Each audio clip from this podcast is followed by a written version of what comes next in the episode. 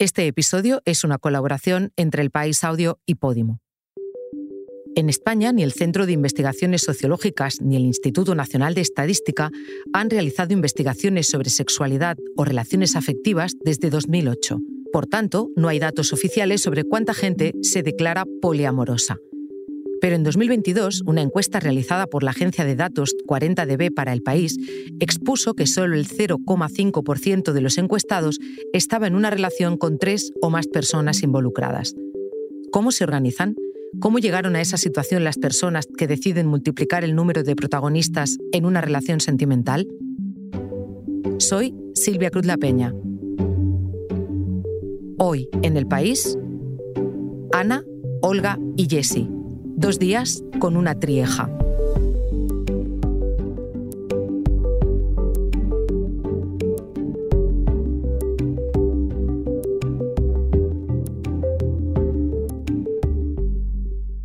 Esta historia la trae mi compañera Elsa Cabria.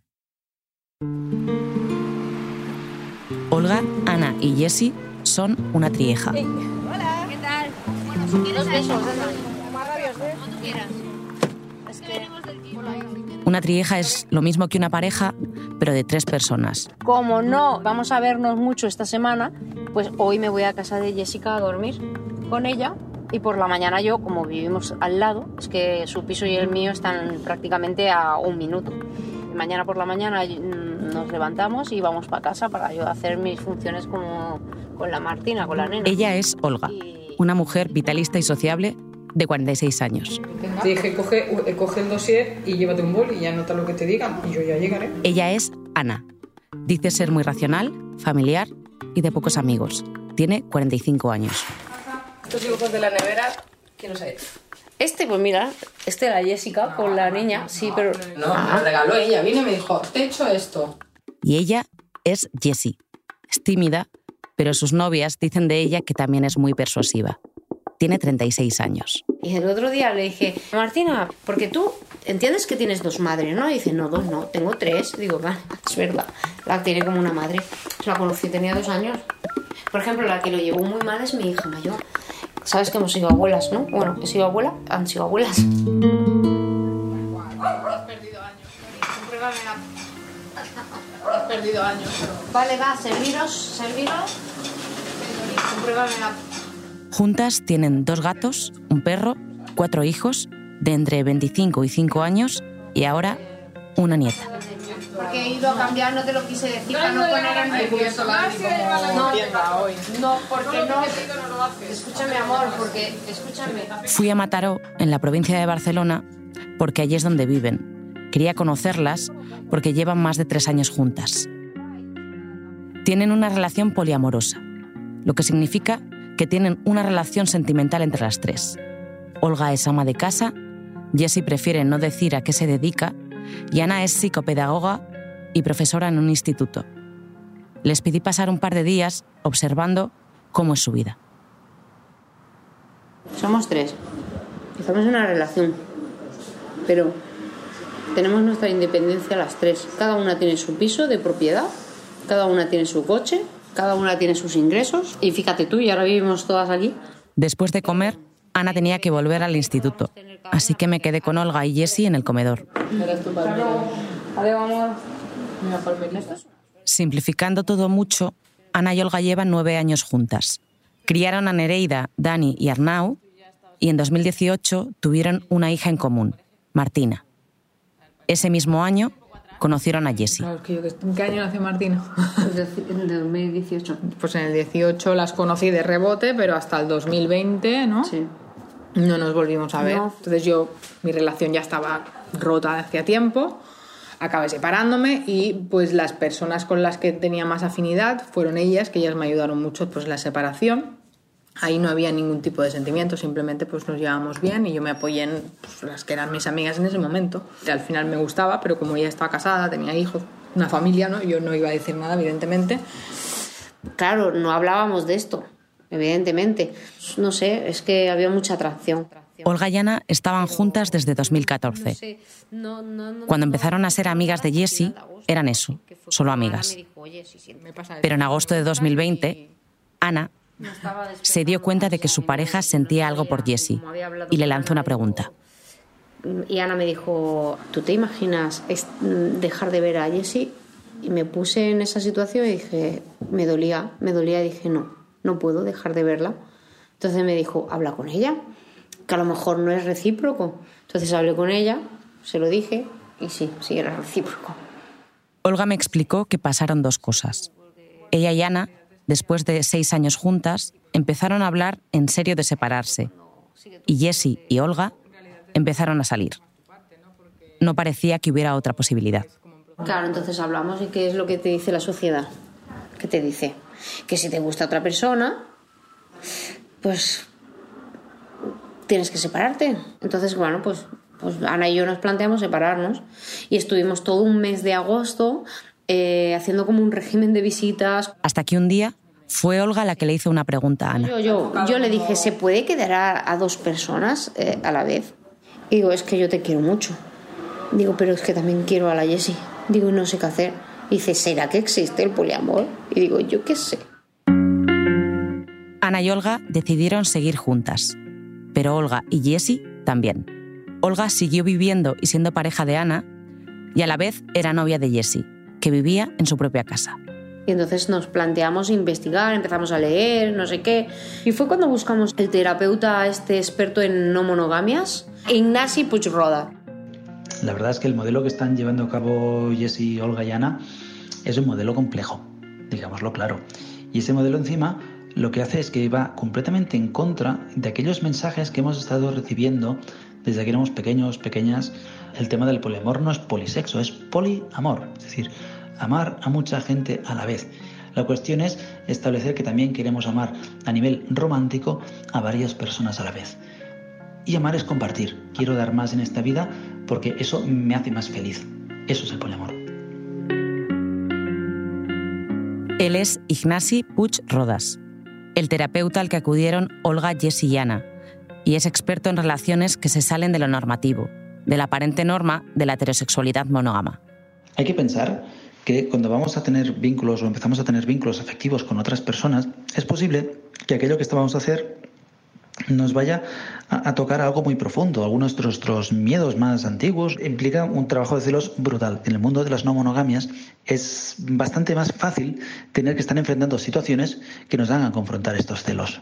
Le contacté porque quería entender mejor el poliamor, un concepto, una forma de relacionarse de la que existen poquísimos estudios.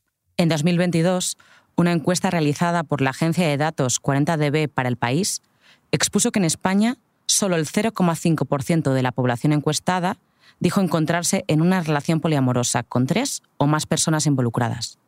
0,5%.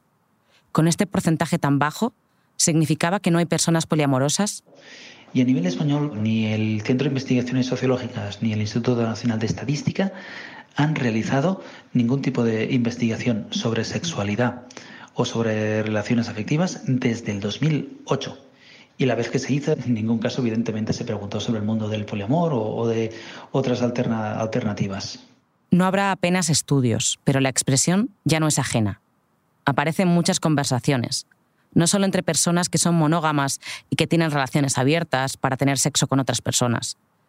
Las conversaciones también se dan entre personas que afirman ser monógamas y que funcionan socialmente bajo el constructo de una única pareja. Por eso le pregunté por qué el poliamor genera chascarrillo, sorna e incluso rechazo como punto de partida. Pero al final último es acabar en una pareja cerrada, monógama y ser felices y comer perdices. Y luego ya vendrá la descendencia. Es como si todo va encaminado hacia ahí.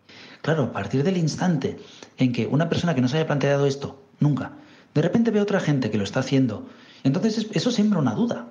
Oye, ¿y si, si será que yo me he estado comiendo un cuento que no era cierto y me lo he estado tragando hasta ahora? Eso puede generar mucha rabia. Todo en base a esto, del no quiero saber que me he estado perdiendo el tiempo dentro del mundo de la monogamia o que me estoy equivocando de modelo.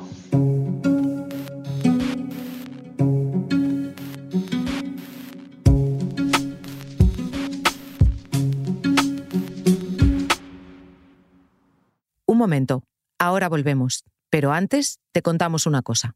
Hoy en el país te recomendamos El sentido de la birra. Charlas con cerveza para una inmensa minoría, con Ricardo Moya. Esta semana, Andrés Suárez. Para hacer una canción buena yo tengo que hacer 37. Yo tengo que hacer, un día hablando con Serrat de esto, me dijo, tú para hacer una canción buena tienes que hacer muchas canciones malas. Me lo dijo yo Manuel Serrat, el escritor de la mejor canción de la historia de la música. Entonces me lo tomé muy en serio. Para hacer viaje de vida y vuelta, creo que había 60 y pico temas. Y quedaron 10.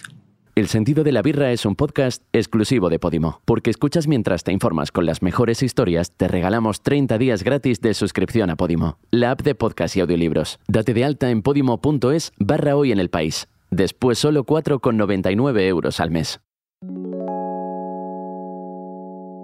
Durante nuestra charla en su casa, Jess y Olga reconocían la complejidad de su relación. Teníamos dos relaciones paralelas, sabiendo las personas implicadas lo que había, digamos. Y a mí me afloró mucho el sentimiento de culpa, pero muchísimo. Al fin y al cabo, los celos eh, son, inseguridades de uno mismo. O sea, no, no, no, no recae la responsabilidad en el otro. Era complicado porque mm, demandábamos los tiempos, digamos, ¿no? Había como una demanda de tiempo, como una demanda de, de espacios. No teníamos ni, ni, idea, ni puñetera idea de nada. Y entonces, después de hablar con el experto, tomaron varias decisiones. La primera fue dejar de ir a terapia. Gastábamos un dinero y que realmente lo podíamos intentar hacer entre nosotras. Decirnos las cosas a la cara. Jess empezó a pasar más tiempo en casa de Olga y Ana, y la relación poliamorosa se fue definiendo. Olga se convirtió en lo que la jerga se llama vértice, y Ana y Jessie en los extremos, porque era una relación de tres en la que cada una tenía una relación con Olga, y Olga una relación con las dos. Entonces con ella tengo una relación eh, de fidelidad, digámoslo así, ¿vale? Jessie determinó cómo sería su relación con Olga como pareja dentro de la trieja. Yo, un enamoramiento de Ana no lo tuve, yo tuve el enamoramiento de Olga. Entonces, lo que había era una relación donde compartíamos muchas cosas. Al final me gustaba Olga o estaba enamorada de Olga y al final fluí, o sea, no hay más, ¿no? En el fondo, Ana se sentía atraída también por, por Jessie ¿no? Como diciendo, oh", y yo me recuerdo una vez que dijo, yo también quiero un pico cuando, cuando llegas a la casa. Y empezaron ahí, bueno, como sí, como ese cariño, y ese cariño fue creciendo. Entonces, Olga y Jessie decidieron que tendrían una relación no monógama que no se abriría a nadie más que no fuera Ana. Pero Ana también les marcó sus intenciones. Y Ana nos comentó que ella, si conocía a alguien, eh, sobre todo un chico, querría tener la posibilidad de, experimentar, de estar o de, o de sentir, le dijimos que vale, pero que, que nos lo dijera, que comunicación y sobre todo seguridad. Por lo que yo sé, Ana eso le da mucha pereza y esa es mi tranquilidad. Porque mira, si conoce a alguien y bien y tal, pero meterlo en una gestión de horarios, de tal, es, es complejo, pero yo creo que nos adaptaríamos igual. Y con estos acuerdos empezaron una relación poliamorosa hace tres años. Olga hablaba de gestión de horarios porque al final cualquiera no se sumaría a esta trieja. Son una familia grande, con sus rutinas, colegios y clases extraescolares. Y ahora, además, una nieta. El día que las conocí, Jessie se iba unos días con su hermana, así que quise aprovechar para preguntarle a ella primero. El tema que no quiero que se hable quizá es más tema familia. Eh, bueno, digamos que, bueno, somos un poco más separados, entonces hay cosas que mis padres, que también son mayores, a veces no entienden. No quiere decir que no lo sepan, pero quizá no lo comparten, ¿no? O sea, al final lo saben, las conocen y todo, pero bueno, son más de la vieja escuela. No me escondo, ¿sabes? Al final. Entonces lo que tengo es lo que tengo. Durante la conversación con Olga y Jessie, Martina, su hija de 5 años, estaba viendo la tele a nuestro lado y Arnau, el hijo de 13, estaba en su cuarto. Después de charlar, Olga se llevaría a Martina a clase de cocina en su colegio y mientras ella iría a reunión de padres. Ay, dile, a Arnau que nos vamos. nos vamos. Arnau, lleve a la reunión de la tata, ¿vale? Jessie se fue a recoger a la hija de un mes de Nereida, la hija mayor de Olga. El bebé es la nieta de la trieja. Legalmente, una trieja no puede casarse ni ser trieja de hecho porque el concepto ni siquiera existe. Así que como abuela consta solo Olga. Ana y Olga tampoco son pareja de hecho, pero su convivencia de nueve años consta en el padrón de Mataró. Además, se tienen mutuamente en sus testamentos, porque sí, ya hicieron sus testamentos. Y es que Olga decidió hacerlo tras un accidente grave hace tiempo.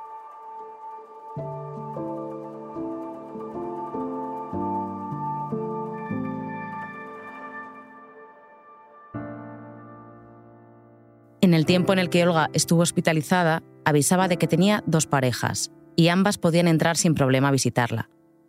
Y Jessie también ha acompañado a Martina sin problema al ambulatorio, porque la normalidad de esta trieja es la normalidad de una familia cualquiera.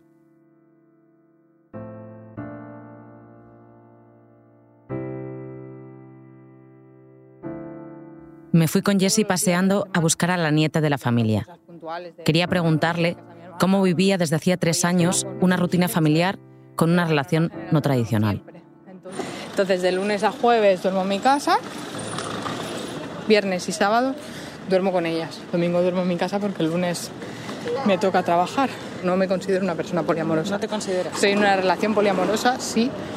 Considero una persona que fluye. ¿Qué? Sube, por favor. Vale, subo con Elsa. Un poco Nereida es la hija mayor de Olga. Olga la tuvo con 21 años, con su novio de entonces, con quien también tuvo a su otro hijo Dani. Hoy Nereida, con 25 años, acaba de tener a Vega. Es pequeñita, pequeñita. Un mes. Pero está muy espabilada. Nereida tenía prisa, porque tenía que irse a clase, porque está estudiando unas oposiciones. Así que habló conmigo mientras usaba el sacaleches. Le pregunté qué sintió cuando supo que su madre estaba en una trieja, porque Olga me había contado que lo pasó mal. A mí lo que me hacía ruido era que, si te soy sincera, que lo pasara mal Ana. O sea que yo, mi madre yo creo que, es, que quiero que esté bien y que sea feliz y que mm, todo, ¿no? Pero que al final Ana para mí ha sido mi mamá también. Y no me entraba en mi cabeza que Ana lo pudiera pasar mal por culpa de mi, de mi, de mi madre cada uno en su casa que haga lo que quiera, ¿no? Pero sí que es cierto que cuando te lo encuentras tú en tu casa con tu madre, te impacta. Porque no es desde siempre. Claro, me encuentro de golpe por razón un día, somos tres. Claro, pues cuesta un poco de masticar. Mientras Nereida me contaba, Jessie acunaba a la bebé a su lado. Jessie de hoy también es un gran apoyo, al igual que, que mi madre que Ana. Y cuento con ella, al igual que a, partes iguales eh, de las tres. O sea, sí que con mi madre, pues al final es mi madre, pero que con Jessie al final tengo como una relación de amistad incluso que me siento muy a gusto y cómoda con ella. O sea, mientras mi madre esté bien y ellas estén bien, yo feliz. Y ahora pues encantada de verla aquí conmigo y de, y de que me ayude muchísimo con Vega. Le pregunté qué le pregunta a la gente sobre su familia.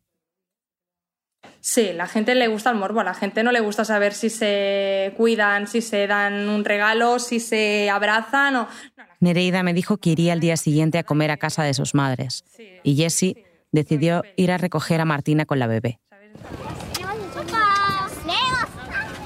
¿Qué es esto tan bueno? Un pastel, pero no parece pastel. La verdad es que está un poco churrado, ¿eh? Ya. Olga salió de la reunión del colegio. Iba con Ana. Se encontraron así por sorpresa con Jessie, Martina y su nieta. Era el final de la tarde y nos despedimos en el parque al que suelen ir. Esta, esta, es nuestra vida. Normalmente salimos del cole, si tenemos tiempo nos estamos aquí un ratito y luego a casa a duchar. Y... A mí me llena mucho esto.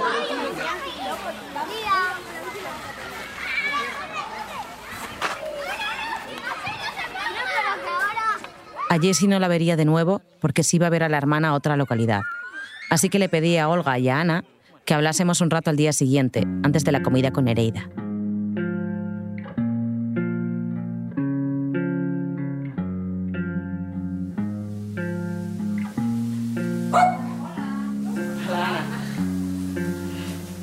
Al llegar, Ana estaba tendiendo la ropa en la terraza.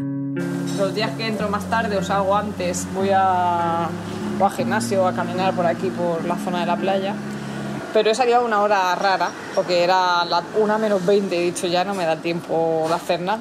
Digo, pues nada, a hacer cosas de casa. Martina, si es un dibujo de la tapa, ¿qué más da? El petit es el mismo. Olga había preparado la comida para la familia, pero se sentó antes a comer con Martina.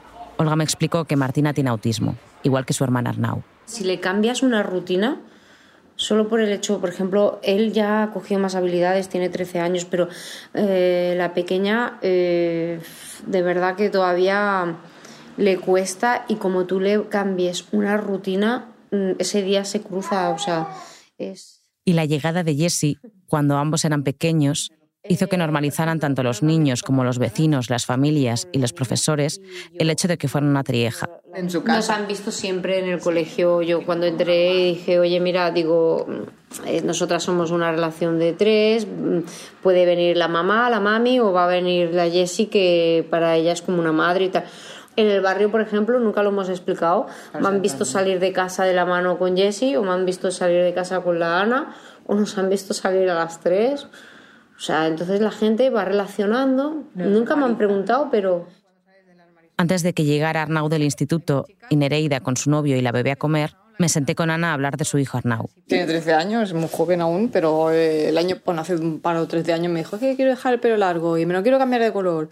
Pero es bastante mm, disidente en el sentido de él se identifica como chico, pero él no corrige a la gente.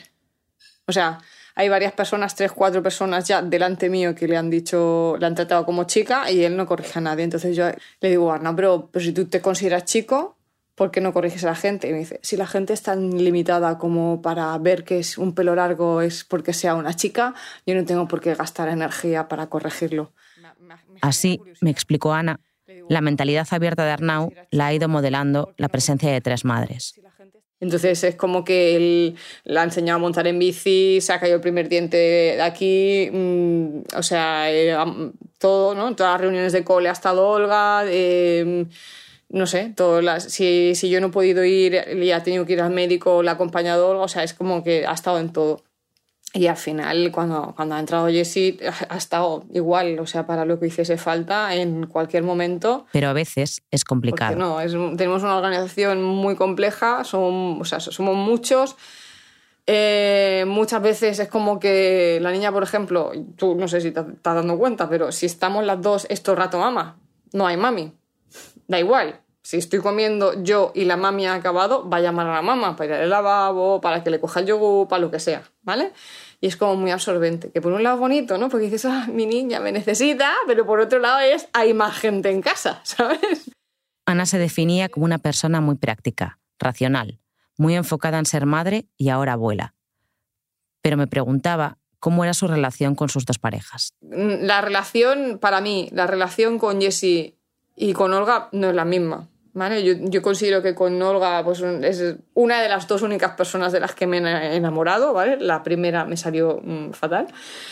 Y con Jessie es una relación como que se ha ido construyendo, que se ha, ido como en el día a día, ¿no? De, de, vernos, de tener complicidad, de entender el sentido del humor, de, de, de, ayudarnos al final mutuamente, de, no sé, de preocuparnos la una por la otra, no sé, más como, no sé, soy una persona que no se enamora y no ha sido con Jessie en ningún caso, entonces. Pero entonces, ¿qué tipo de relación tenían según Ana? Es una trieja, lo que para mí es más un, una V que sería que Olga tiene la relación con Jessie, tiene la relación conmigo, ¿vale? Y nosotras dos pues seríamos extremos, que en este caso sí que dentro de...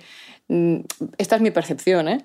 De, dentro de ser este tipo de relación tenemos muy buena relación entre nosotras y por eso, claro, es más fácil decir trieja porque tienes que dar menos explicaciones a la gente.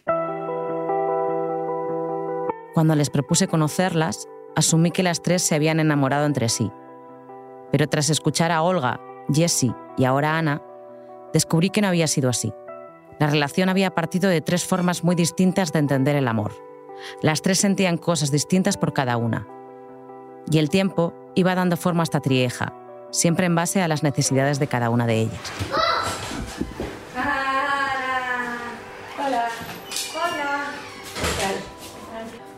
Llegaron Nereida, su novio Eric, la bebé y su perra Lola a comer. Hola Vega, ¿cómo estás de grande tú? Eric y Nereida vivían la relación de Ana, Olga y Jessie con mucha naturalidad, porque la rutina de la vida, ya fuera la hora de comer, el colegio o el médico, se imponía siempre al tipo de relación de esta trieja. Pero por pudor, o quizá por respeto, tenían una duda que nunca se habían atrevido a preguntarles. Sabían que tenían una cama muy grande, pero ¿cómo dormían? Vez que me dice lo de la cama, dice, o sea, le digo lo de, dice, pero si su cama es muy grande, ¿o no? porque cabéis todas ahí. Claro. Ahí cabe hasta una persona más. No te creas. No le digas eso pues, porque entonces... Pues yo siempre pienso que duerme en el medio. Ah, yo duermo en el, medio, sí. Ah, pues yo pensaba que en el lado, mamá. No, yo duermo en el medio siempre. ¿Pero cómo vas a dormir tú en el medio? Y así, con esa misma espontaneidad, delante de Ana, de sus hijos y de su yerno, Olga me explicó cómo había ido cambiando su percepción de las relaciones considero que me he encontrado en una relación en la que tuve que decidir y, bueno, pues es poliamorosa.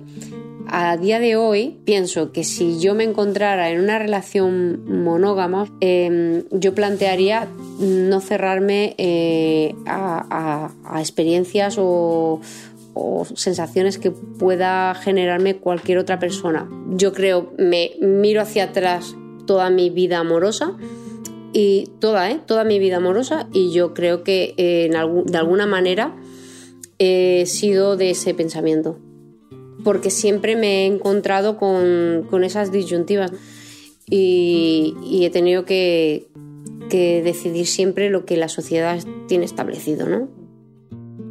No sé, es que no, entiendo el que una, una sola persona te lo pueda dar todo. No. No lo entiendo. Ni, yo a la otra persona. Porque a lo largo de la historia, que al menos lo que hasta donde yo conozco, han acabado fracasando o siendo engañados que no lo saben. Y esto es que falla algo en la monogamia.